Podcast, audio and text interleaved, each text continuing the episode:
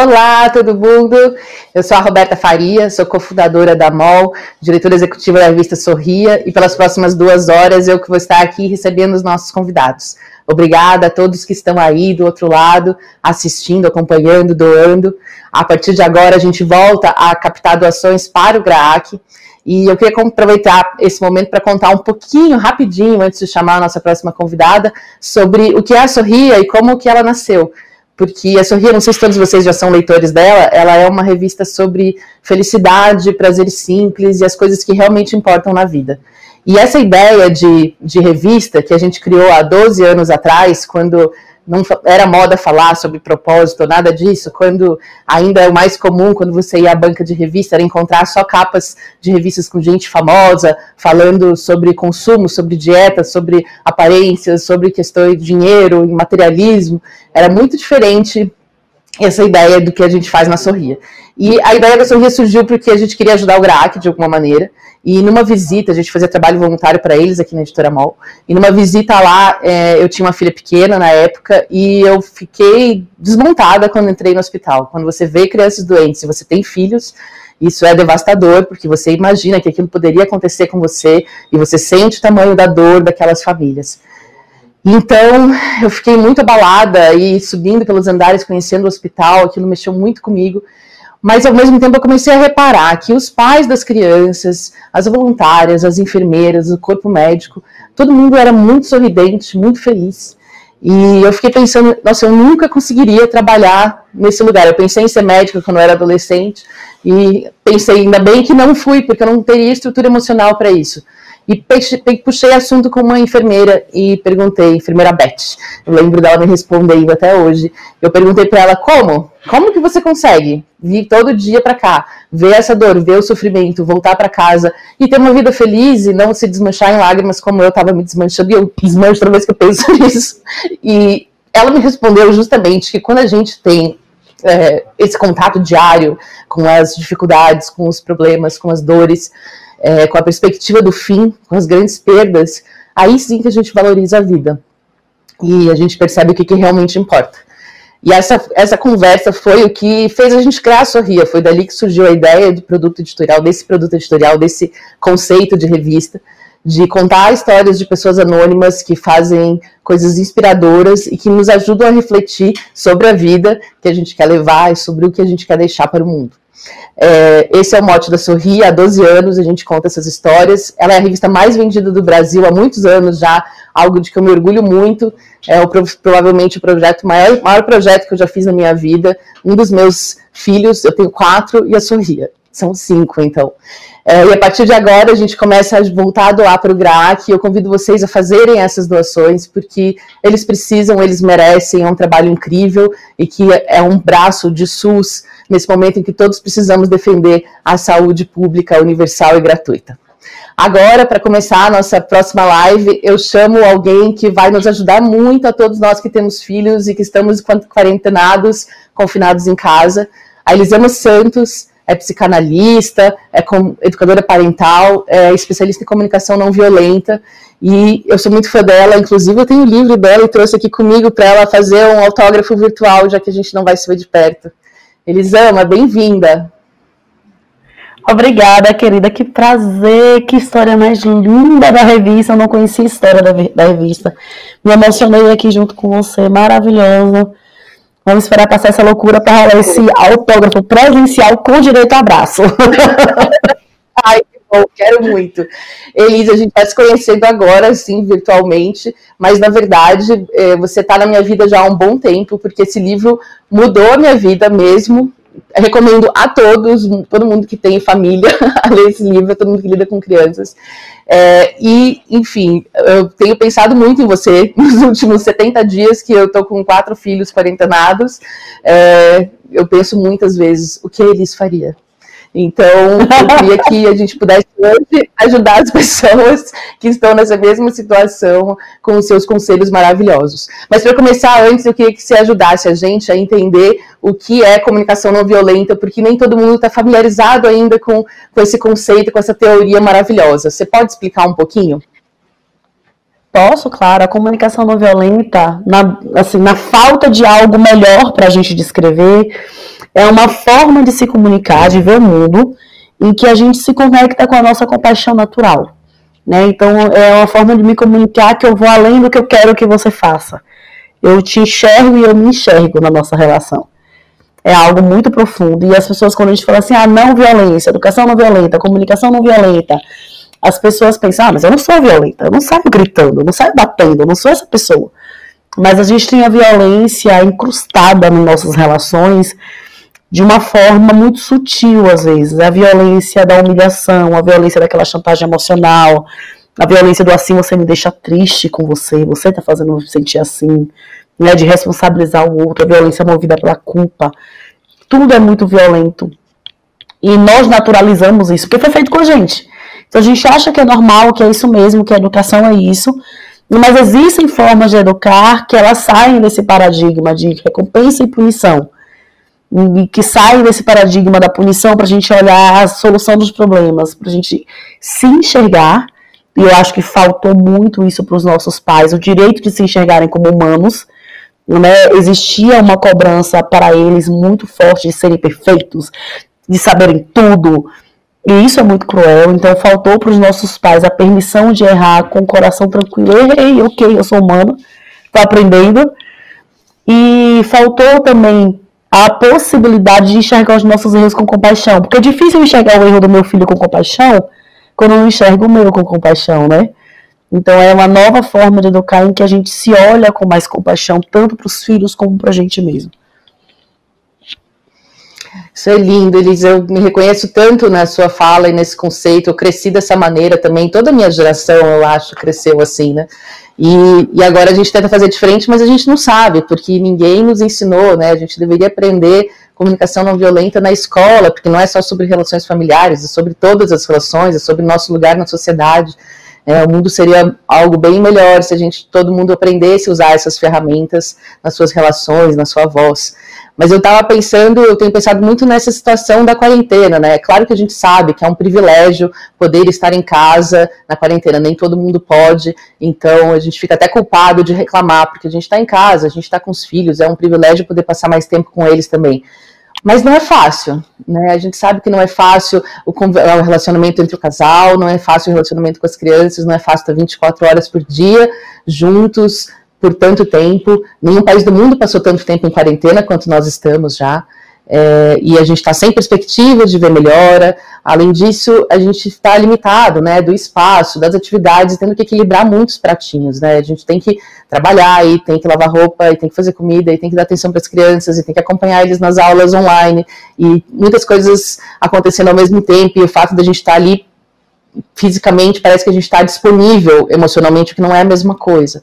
Então, a gente tem visto, assim, ve... hoje de manhã eu estava até, enquanto eu me preparava para a nossa conversa, por coincidência, eu comecei a ouvir a gritaria num prédio ao lado, sabe? Eu tenho ouvido muita gritaria nos prédios, assim, de pais perdendo a paciência com os filhos.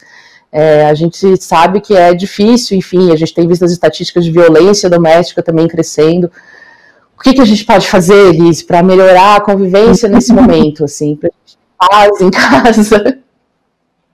Eu acho que o mais importante é pensar em como eu estou diante de tudo que está acontecendo. Eu acho que falta a consciência do que eu sou capaz de fazer, do que eu não sou capaz de fazer nesse momento. Dos pratinhos que vão ter que se espatifar no chão em nome da minha sanidade mental, sabe?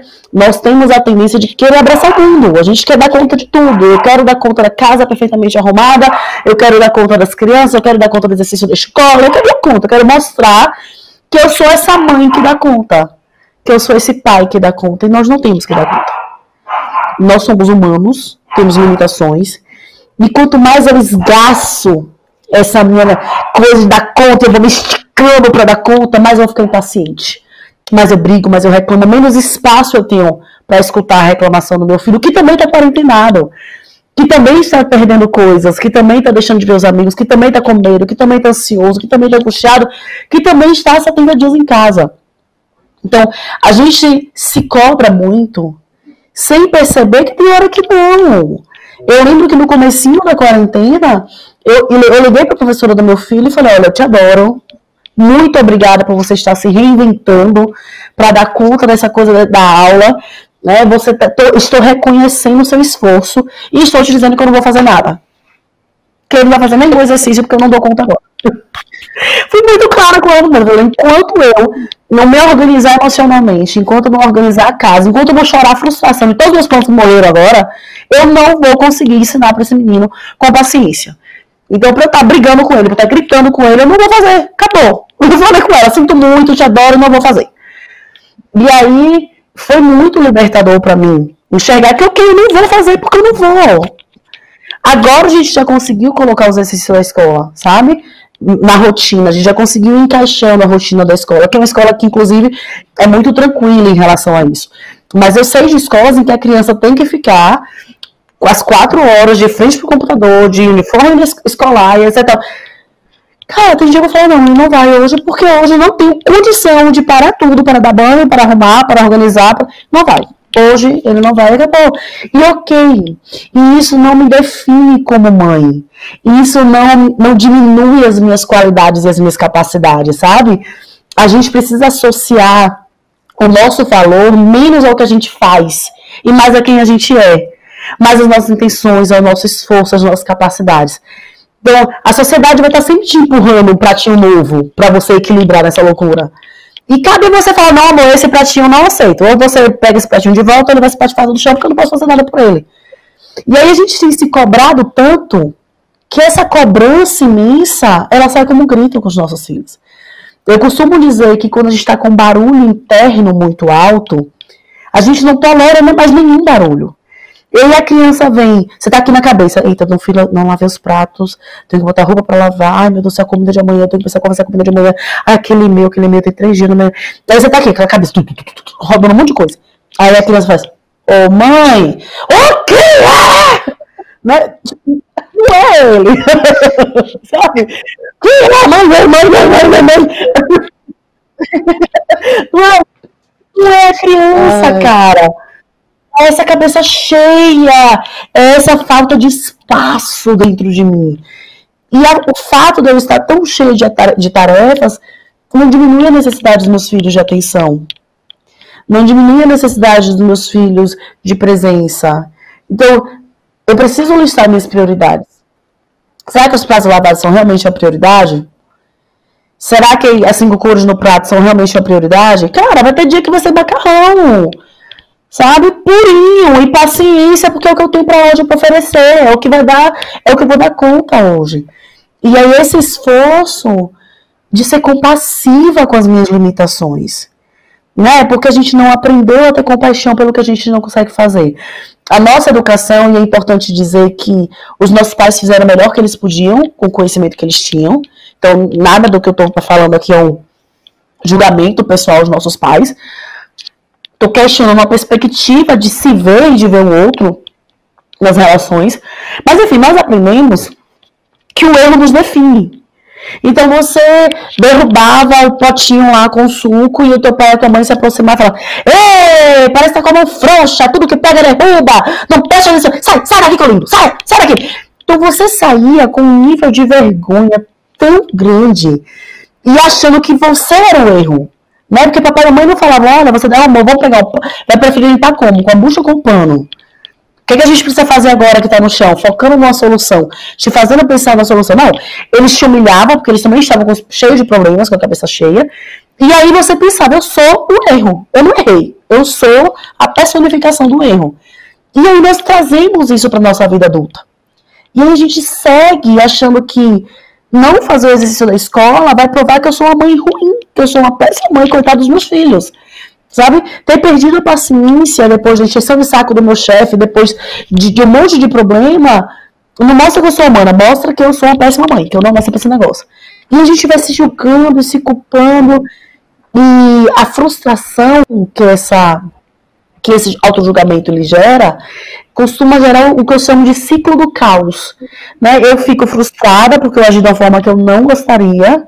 A frustração é raiz da irritação, ela causa irritação. Daí eu fico irritada. E aí eu começo a brigar com os meus filhos, porque eu tô irritada, porque eu tô frustrada. E aí eu brigo com eles. E eu me sinto mais frustrada, porque eu fui pior ainda, de novo, depois de tudo. E aí meu nível de frustração aumenta e eu fico com mais raiva. E vira um ciclo que parece que não tem fim a gente fica vivendo um looping, né? Da repetição desses dias de irritação, de gritaria, de me sentir culpada, de me sentir ruim, de sentir uma mãe que, eu, que não presta coitado dos meus filhos, e aí eu fico mais irritada. A forma de sair desse daqui, sabe? É parar e olhar para mim e reconhecer meu esforço. Eu dou palestras há muito tempo e eu sempre pergunto nas, nas palestras: quem é aqui quando tá triste?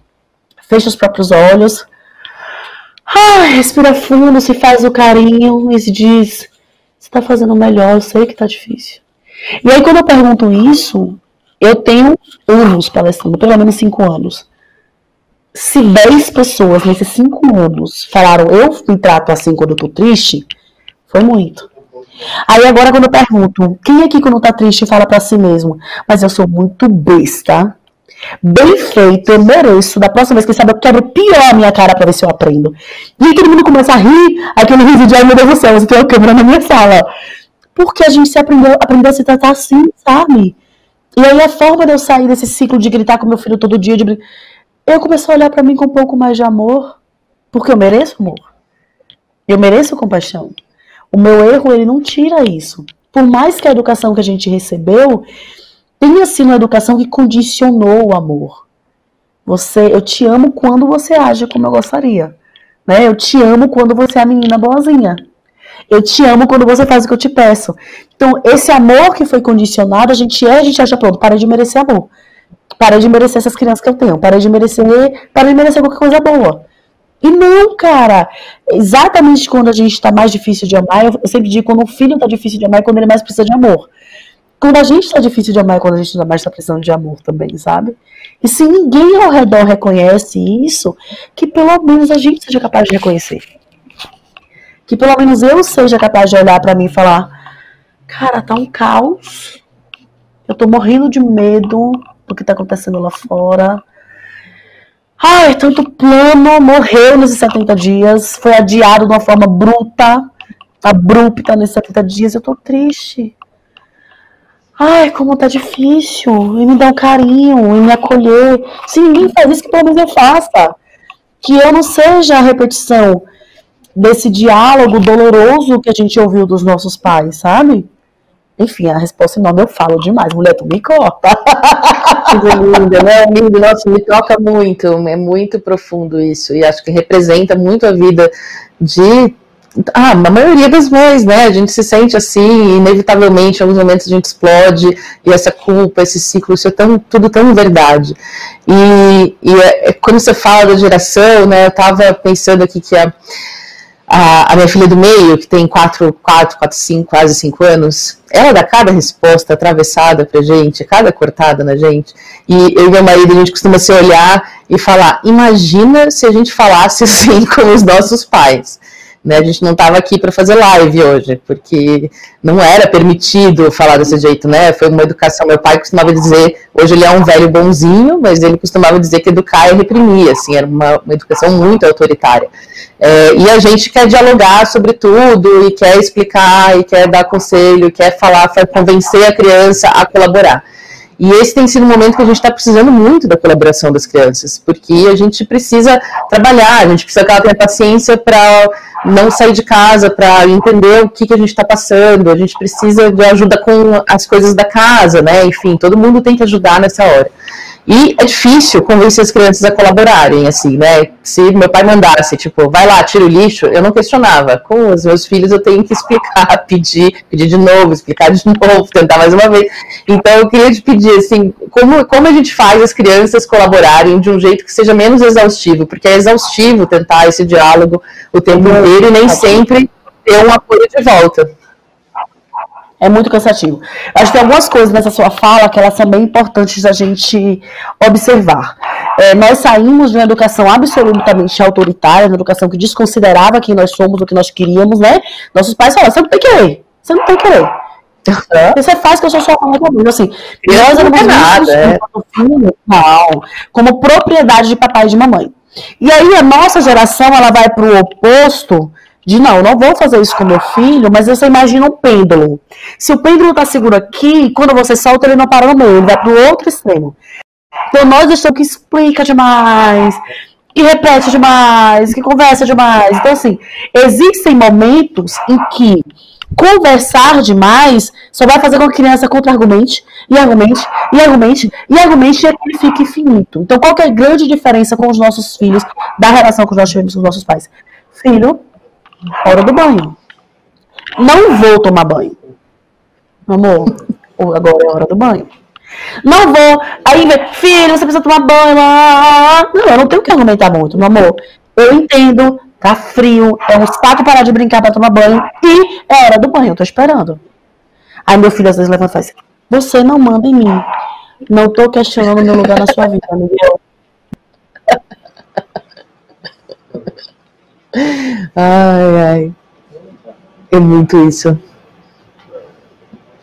Caiu? A internet da Elis caiu, a gente já volta, gente.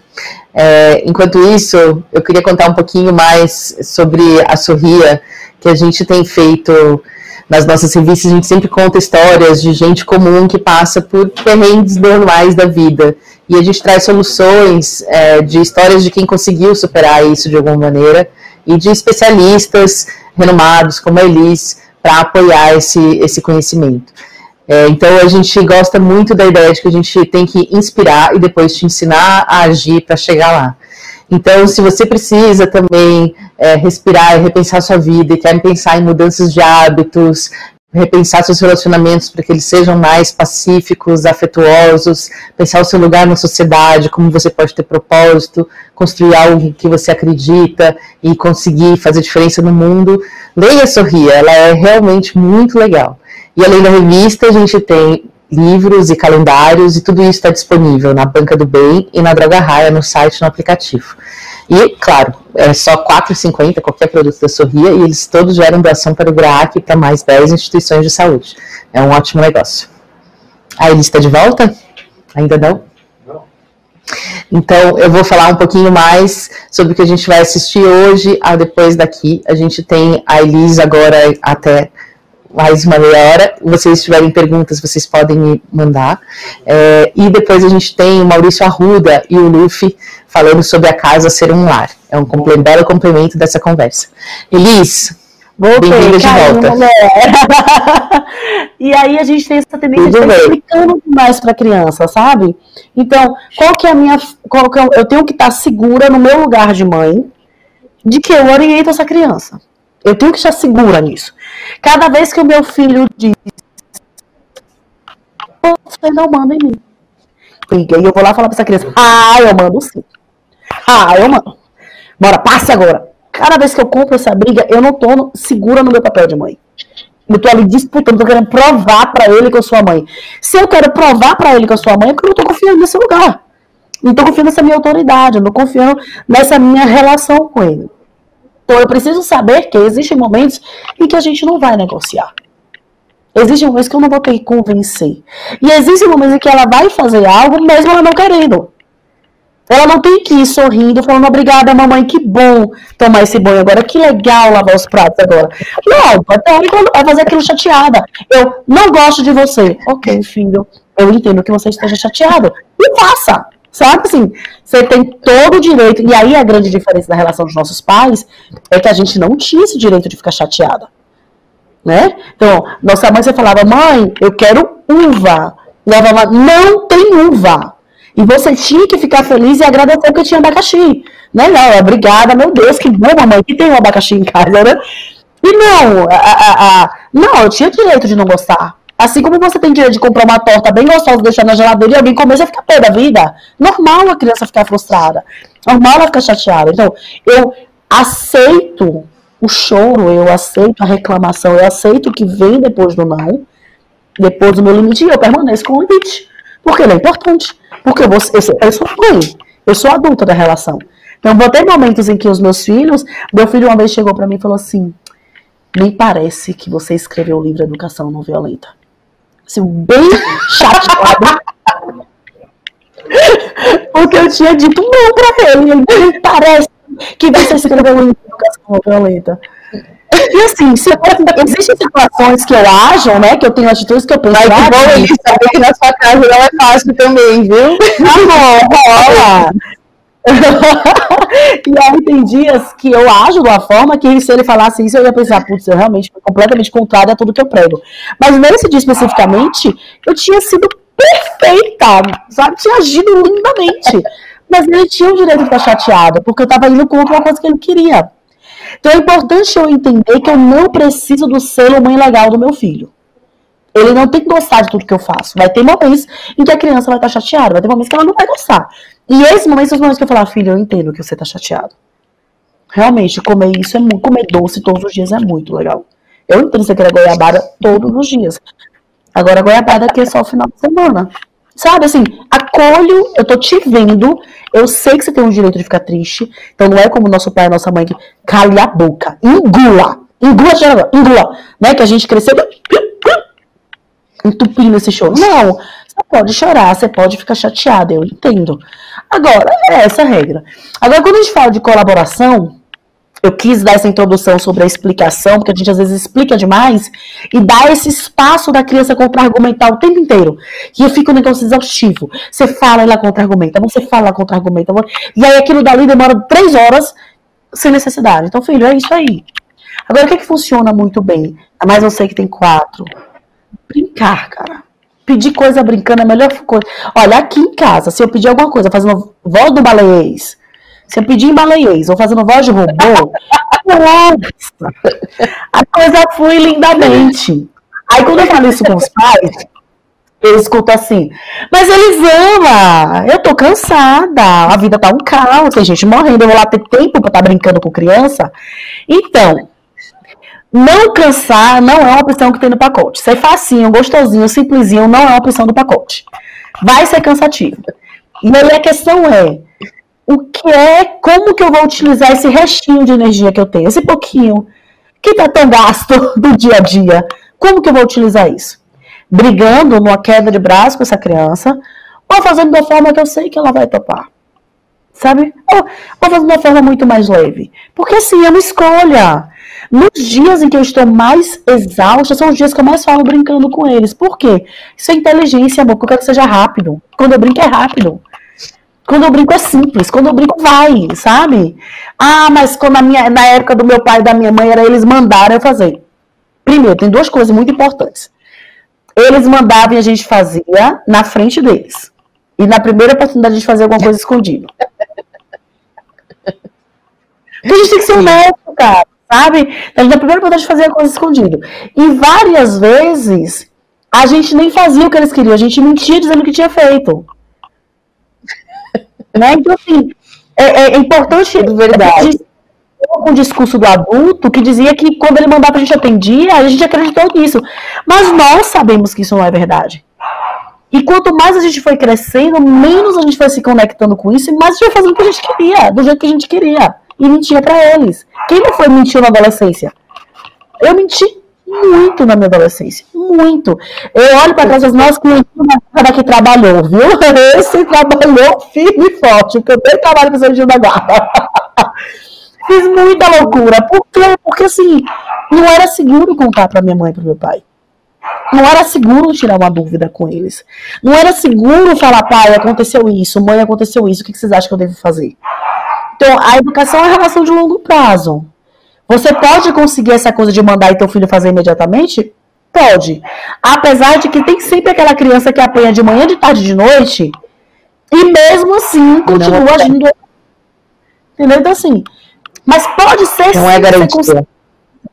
Que a criança faça o que você quer. Mas é por um período determinado de tempo.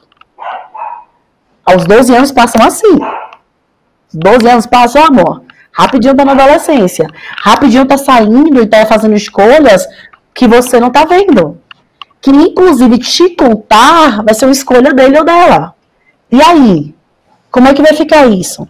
Você prefere se apegar a essa ilusão de que eu mando, ele obedece e acabou, isso é coisa dessa geração cheia de frescura? Ou você prefere criar uma relação em que é seguro contar para minha mãe? E que na hora que o bicho pega e fala, putz, minha mãe vai ficar chateada, mas eu sei que a gente vai se resolver, eu vou contar para minha mãe. Meu filho chegou uma vez e falou: Mãe, eu vou te contar um negócio. Eu fiz sim. Você vai ficar muito bravo. Mas depois a gente vai sentar e a gente vai resolver. Tá então, assim, é uma confiança de que mamãe é humana, eu não sou uma santa, não vou falar, olha, filho, você fez isso, ai, que lindo. Não, vou ficar bem da vida às vezes, ó. Tô muito nervosa, preciso de um tempo, preciso organizar minha cabeça. Daqui a pouco a gente desce, eu desço pra gente conversar, a gente senta pra conversar. Nesse momento eu não consigo conversar. Que é eu assumir a minha limitação como ser humano. E depois falar, ok, filho, e aí como que a gente vai resolver? Né? Como que você vai arcar com as consequências da sua escolha? Isso não quer dizer que eu vou fazer, resolver tudo por ele. Eles vão viver as consequências das escolhas deles. Mas sem o ar de, tá vendo só, eu te avisei. Bem feito. Sabe? Os adultos falam comigo, ah, essa educação que você prega vai criar um monte de gente fraca emocionalmente. E eu me pergunto de onde a gente tirou a ideia absurda de que nós somos fortes emocionalmente uma uhum. geração muita dificuldade de se relacionar. E aí você vê a gente falando com uma criança. A criança cai, por você fala, sai daí, filho, não anda aí. Aí o menino vai lá, sobe e cai. Aí você, no auge da sua maturidade, dessa pessoa super forte emocionalmente, olha pra cara do menino de 3, 4 anos e fala, bem feito, eu me falei o quê? É assim, você realmente acha que isso é maturidade emocional? Que você sabe lidar com essas emoções se você olha pra uma criança de 3, 4 anos que acabou de falar, bem feito? Se você bate numa criança de 3, 4 anos, você acha que você tem maturidade emocional? Não temos. Não temos. E assim, os nossos pais, eles estavam focados em outras coisas. Né? Era uma outra geração. A ideia de que eles tinham que dar informação pra gente, que a gente precisava aprender um monte de coisa para ser feliz, para viver bem, para ser bem sucedido, era uma ideia muito forte. Eles não imaginavam que um dia existia Google, sabe? Eles não imaginavam que existia smartphone, que pesquisar aqui, jogar uma palavra aqui e encontrar 350 mil fontes, sem exagero nenhum, a gente sabe disso, do mesmo sobre o assunto. Hoje, o que é que eu preciso? Eu preciso desse filtro de ver o que é nesse mundo que faz sentido para mim. O que é nesse mundo que eu sigo e o que é que eu não sigo. Né? Onde que eu estou conectada nas coisas que estão acontecendo, onde eu não estou. É, e esse filtro, ele é dado pela inteligência emocional. E eu não conheço inteligência emocional que vai se desenvolver na base da surra, na base do você não tem querer. Eu sou sua mãe acabou. Eu estou falando, eu sou sua mãe, cala a boca. Eu não sei como inteligência emocional vai se desenvolver nessa base, sabe? Nesse tipo de, de relação de educação. Com certeza, Liz. E pensando nisso que você está falando agora, assim, de quando de aceitar nossa vulnerabilidade e que, e que esse, a gente vai ter momentos que a gente não vai ser perfeito e que a gente tem que lidar com a frustração, lidar com a nossa frustração, com a frustração da criança. É, isso também vale para quando a gente erra, né? E quando a gente perde controle, realmente não aguentei, gritei, como que a gente volta atrás, sabe? Como que a gente restabelece essa conexão, assim, como a gente pede desculpas, porque isso é uma outra coisa da, da nossa geração, né? Tipo, sei lá, meus pais nunca pediram desculpa por nada, assim, que não era isso que era, não era o papel dos adultos, né? Só as crianças pedem desculpa. Como que a gente cria uma nova maneira de superar os, né, os entreveros da vida, assim, de uma maneira não traumática e que ajude a construir essa inteligência emocional? Cara, eu acho importante quando você fala assim, uma maneira não traumática. Eu sempre falo para os pais, eu acho importante a gente entender que nossos filhos vão ter traumas. Eles vão ter. Uhum. Né? Eles vão ter o que tratar na, na sessão de psicanálise. Mas eles têm coisas diferentes das nossas, né? Pelo menos os mesmos, não seja a repetição do que a gente já vive. Sim. Mas assim, a gente vai errar, é um fato. É, é, é impossível não errar, é impossível não, não fazer merda. É, na, na, na introdução do livro novo, do Porquê Grito, daqui, esse daqui. Aí, na introdução dele eu falo, a gente vai fazer merda. Né? Não vou dar receita mágica para ninguém aqui, a gente vai fazer merda, então vamos ficar todos na mesma página, vamos errar. Quando eu erro, se eu estou ainda durante o grito e percebo que eu agi da maneira, né, já consigo voltar para mim, opa, tô agindo de uma forma que eu não gostaria. Preciso de um tempo e eu já volto para a gente conversar. Eu preciso reconhecer que eu tenho um limite. E essa é uma das coisas mais difíceis para meus pais e mães. Eu falo muito que a gente não sabe a hora de sair de cima da criança. Você não reconhece a hora Sim, de que você tem né? que oferecer. Porque tem hora que a gente não tem nada de bom pra oferecer, cara. A gente cresce ouvindo que pai e mãe é por amor. E aí você engravida e as pessoas falam, nossa, você tá grávida, que maravilha! Descobriu o seu vai cuidar em você com essa criança. E ninguém te conta que você também vai conhecer o seu pior com essa criança. Que o teu filho e a tua filha vão ver a tua carinha que o Instagram não vê. Eles vão ver a tua carinha que não tem. que muito amigo e amiga tua nunca viram. O teu filho vai ver. Porque é uma relação intensa, simbiótica. Então eu preciso saber que existe um momento que eu não tenho mais nada de bom para oferecer. Sabe? Que eu não tô mais regida pelo amor de mãe. Que eu não tô mais regida. Não, que eu sou humana e que nesse momento eu tô pura raiva. Sabe? Tô com ódio. É o momento que eu preciso me afastar. Não dá. Cheguei no momento aqui que eu não tô sendo mais adulta dessa relação. Porque eu sou adulta da relação. Se eu não tenho controle emocional, se eu não tenho a maturidade de guiar a solução de uma maneira eficiente e não violenta dentro da nossa conjuntura, a criança não vai ter. Não vai partir do meu filho de 3, 4, 5, 6, 7 anos, 10 anos, ter a maturidade de resolver o problema porque mamãe aqui está completamente descontrolada, descompensada. Não é a função da criança. Então, se eu não reconheço, eu tenho que reconhecer que eu tenho um limite né? Que eu sou humana e que eu tenho um limite. E aí, se eu reconheço esse limite, sou de responder agora. Eu já me afastei dos meus filhos às vezes, quando eu tô muito piada, eu nem falo, né? Eu faço. Eu me afasto, aí minha filha faz, a mamãe vai se acalmar. Ai, vai se acalmar, ela tá naquele jeito. E aí você se afasta. Mas é óbvio, eles também precisam ter essas ferramentas. Precisam. E aí é, você descobre o que é que te acalma. E essa, essa é mais uma das características danosas da educação que a gente recebeu.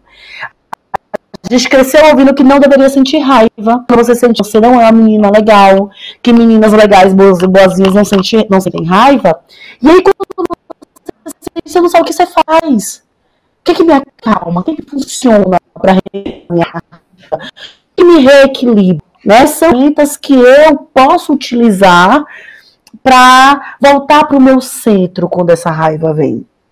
A gente normalmente não sabe.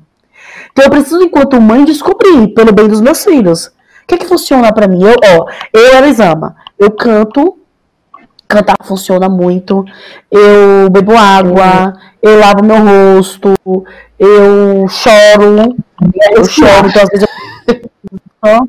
É, para deitar um pouquinho na minha cama e chorar minha frustração, chorar a ilusão da mãe perfeita e super paciente que eu tenho e chorar a ilusão do filho e da filha que fazem tudo que mamãe fala do jeito que mamãe fala, porque é uma ilusão.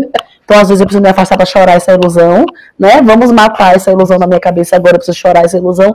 Enfim, eu descubro a minha forma de me acalmar, a minha forma de voltar para o meu eixo, ai, de voltar a ser eu, de estar consciente. E aí eu posso voltar para os meus filhos sentar e falar: olha, sinto muito, eu agi de uma forma que eu não concordo e que não é bacana. E eu gostaria de pedir que vocês tivessem paciência com a mamãe, porque eu vou errar. Os meus filhos hoje já ouviram. Mamãe está aprendendo a ser mãe junto com vocês. Não sabia fazer esse negócio antes de vocês chegarem. Ninguém me ensinou, então eu tô aprendendo aqui, tô fazendo e aprendendo, e eu vou errar. E os dois sabem, mamãe sente muita raiva, eu tenho calma tatuado no braço, cara, eu não sou uma pessoa calma. Então assim, mamãe sente muita raiva, mamãe não aprendeu a lidar com a raiva quando mamãe era pequena. Ninguém me ensinou a lidar com a raiva. Eu cresci ouvindo que a raiva não era legal, que eu não deveria sentir raiva. Então, eu vou errar. Eu tô aprendendo a lidar com a minha raiva para lidar com vocês. Sinto muito. E aí tem uma coisa muito importante quando a gente fala de pedir desculpas, é eu não jogar, embrulhar minha responsabilidade e tacar no colo da criança. Ah, eu de paciência, mas você também. Então, quando é você também, eu tô falando, anulando tudo que eu falei antes e dizendo a responsabilidade é sua, meu amor. Se você não tivesse agido assim, a gente não tinha brigado. Não, meu amor, eu briguei porque eu não tive controle emocional, não é porque minha criança fez nada, não. Quando eu grito, quando eu perco a paciência, quando eu grito, isso está falando sobre mim sobre a minha incapacidade de lidar com a minha raiva. Não está falando sobre os meus filhos. Eu sempre digo, quando você bate numa criança, é, é porque a sua paciência acabou. A capacidade de aprendizado da criança não acaba nunca. Sabe? Então é importante eu ter essa consciência na hora de pedir desculpa, de assumir o que é meu. Porque a nossa geração cresceu ouvindo, ah, desculpa, mas quando eu pedia desculpa, doeu mais do que em você. Né? Doeu mais em mim do que em você te bater. Então foi pior para mim, eu triste porque eu fiz isso com você, mas você também, assim, você me fez agir assim. Você é responsável pela minha conduta. Elis, o nosso hum. tempo está acabando, infelizmente. Tá tão lindo essa conversa. Eu queria continuar fazendo essa conversa com você, fazer terapia com você, com a família inteira. é bom demais, é bom demais. É, a, gente, a última pergunta aqui que eu vou chamar veio do público, na verdade. E é uma pergunta que, enfim, acho que todas nós nos fazemos. Como ajudar o filho a entender que nós somos indivíduos e não somente nem sempre mãe? É, como que a gente faz? É, mostra para eles isso, né? Que a gente também tem. É, a gente é uma pessoa, outra, não é só mãe, mãe, mãe, mãe, mãe, mãe, e a gente, eles não são o centro, eles são o centro do nosso universo emocional, mas eles não são o centro do universo inteiro, né? E como a gente convence eles disso, explica isso a eles para ser entendido. Eu acho que a primeira coisa é a gente se convencer disso. Essa é a parte mais importante. Porque quando eu estou segura disso, o que a criança fala é muito, é muito fluido explicar. A mamãe tem outras coisas para fazer nesse momento. Eu vou começar para brincar com você assim que eu conseguir fazer outras coisas. Eu tenho que fazer isso aqui primeiro, filho. Eu vou trabalhar. Nesse momento eu vou trabalhar e você vai ficar aqui, porque esse é, esse é, nossa, esse é o momento que mamãe trabalha e mamãe ama o trabalho dela. Assim, há um tempo sair do mamãe trabalha porque precisa trabalhar, porque eu amo, eu amo o meu trabalho. Se eu ganhasse milhões e não precisasse trabalhar mais nunca, eu ia continuar trabalhando, porque eu amo meu trabalho.